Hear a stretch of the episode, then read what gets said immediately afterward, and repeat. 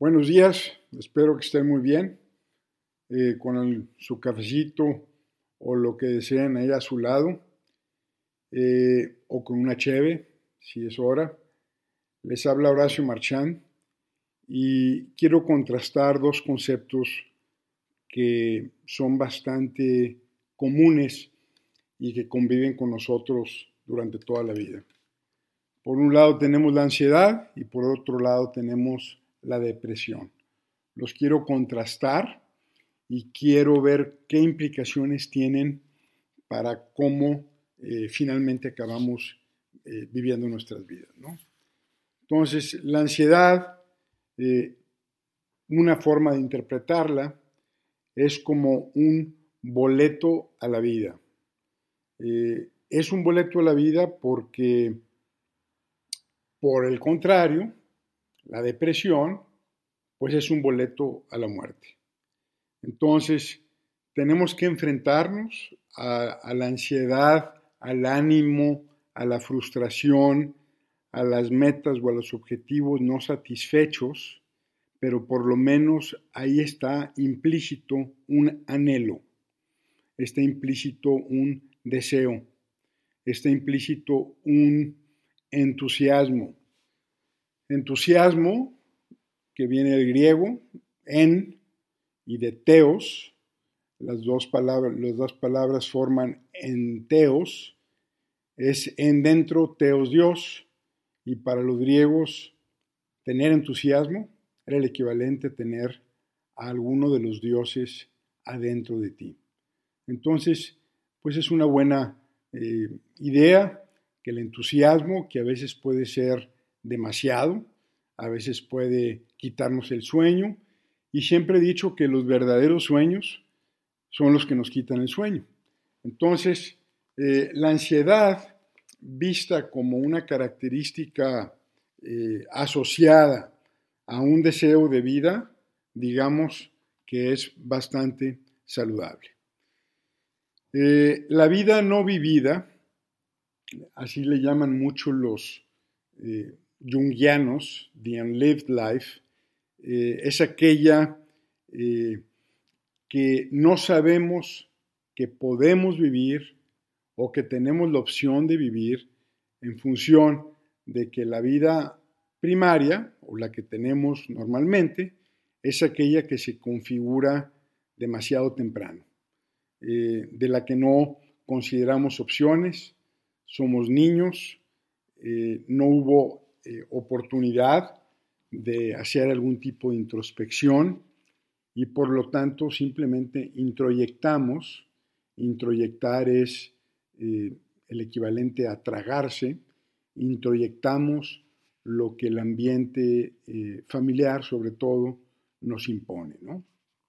Entonces, bajo esta perspectiva, la vida no vivida empieza más bien a emerger en la parte adulta madura, cuando la gente se conoce más y empieza a cuestionarse, oye, en realidad soy así, en realidad quiero esto, en realidad disfruto esto más que esto otro, y es donde vienen a veces las famosas crisis existenciales. No está tan mal que tengamos una crisis existencial o de o un cuestionamiento sobre la vida no vivida en la segunda parte de la vida porque pues está bien que nos agarre con algo de dinerito, ¿no? Eh, la bronca es cuando traes crisis existenciales y aparte no estás en el modo de producir y pues así el golpe pues es doble. Entonces, si tuviéramos que escoger, que no es el caso, pero sí es el caso efectos de ilustrar una idea, entre ansiedad y depresión, pues definitivamente que debemos elegir la ansiedad. No quiero ser fatalista en el sentido de que no hay de otras sopas, es decir, o estás en un ánimo o estás en el otro. Eh, obviamente hay muchos estados y muchos niveles de cada uno de ellos, pero los, las pulsiones de vida eh, necesariamente eh, generan esa ansiedad.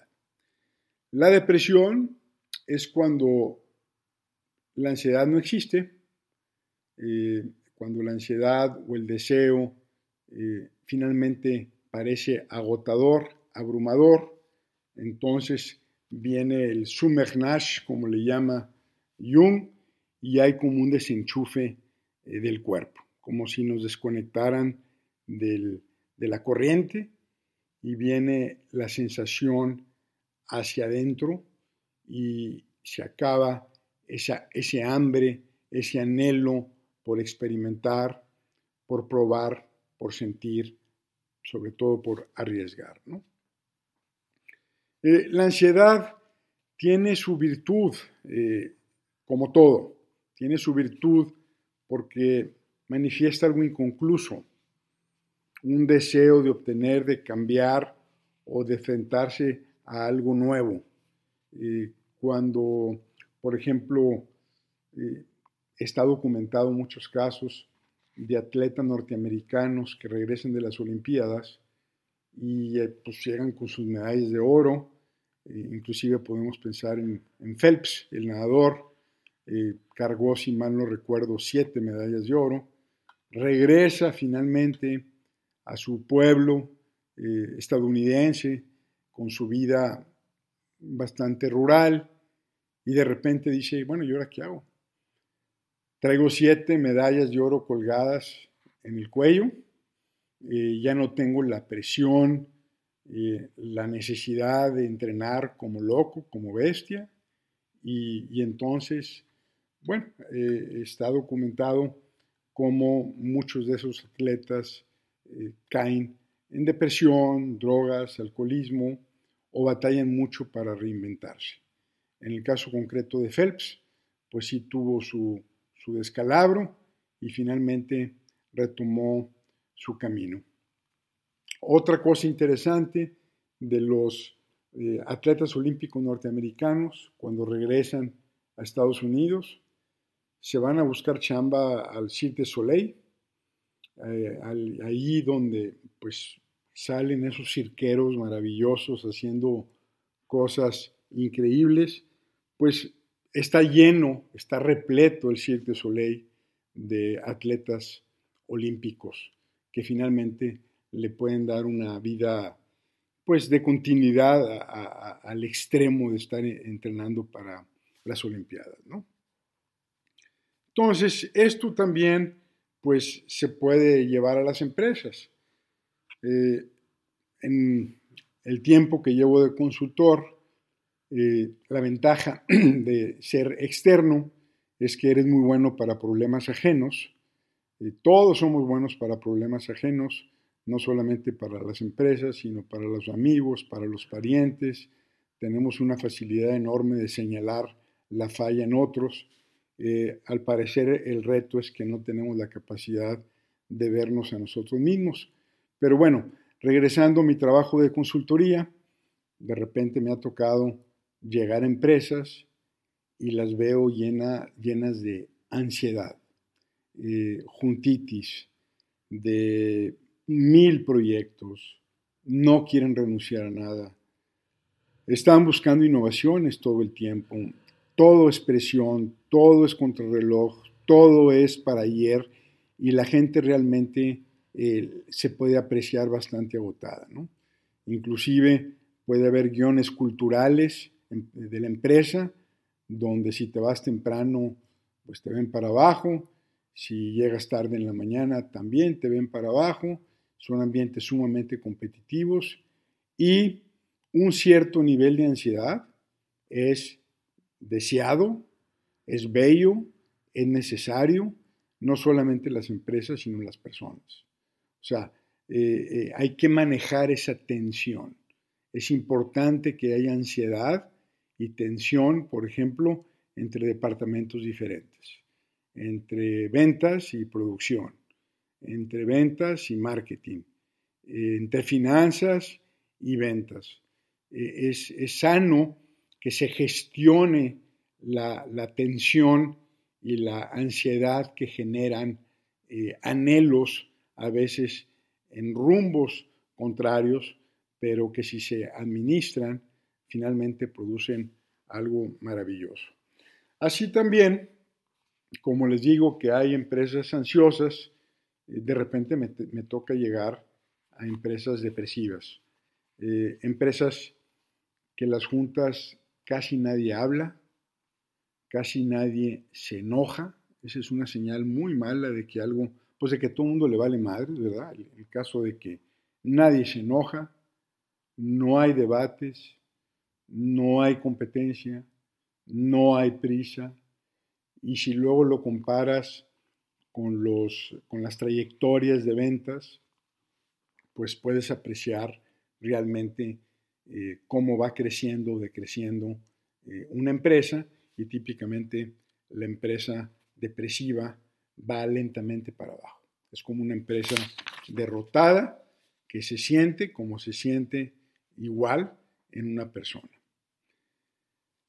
Habrá quien diga que las dos cosas son importantes, o sea que a lo mejor eh, la ansiedad necesita cierto balance con dosis eventuales de depresión. Bueno, no, voy a entrar a ese a eh, argumento que es bastante posible, pero sí eh, quiero cerrar haciendo votos hacia la ansiedad obviamente gestionada. Por ejemplo, eh, la segunda ley de termodinámica en física habla justamente de la entropía. La entropía es el desorden, el caos, la disipación, el rompimiento de patrones y estructuras. Eh, todos los organismos, las personas, las empresas, las organizaciones, los países, las estrellas, las plantas, los animales, todos los organismos vivos tendemos hacia la, entropía. Eh, un ejemplo que puedo pensar ahorita así sencillo es imagínense que no levantan su cuarto ni lo arreglan todos los días. O sea, pues como los fines de semana o como dirán algunos, pues yo así es y vivo, pero el caso es que un día no lo arreglas, no tiendes la cama, avientas los calcetines, eh, te cambias, entras, sales, al día siguiente es lo mismo, al día siguiente es lo mismo, entonces eh, llega el momento donde quizás no se puede caminar eh, en la habitación. todos los metales este, que están expuestos tienden a oxidarse, eh, los alimentos tienden a echarse a perder y por eso es importante la ansiedad. Por eso es importante la lucha porque hay una tendencia natural hacia la caída. Claro que hay etapas, este, eh, es, es, muy bello ver a un cachorrito jugar, a un bebé jugar, están llenos de vitalidad, llenos de curiosidad, pero hablando concretamente de los seres humanos, pues llegamos a nuestro nivel óptimo, digamos, eh, biológico, tipo a los 25 años, y a partir de ahí empieza eh, una lenta entropía. Entonces, si son del Club de los Ansiosos, pues bienvenidos. Eh, es un signo de vitalidad y es un signo de, lucha. Obviamente los extremos son malos, la ansiedad no puede controlarnos, nosotros tenemos que gestionarla y, aceptarla y adoptarla y utilizarla como un motor para crecer. Que tengan buen día. Gracias.